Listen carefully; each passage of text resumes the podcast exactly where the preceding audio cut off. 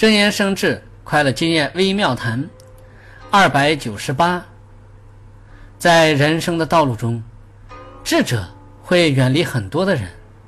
远离傲慢的愚痴者，昏庸无能的管理者，不贤良而残缺的亲朋，种种恶劣的环境，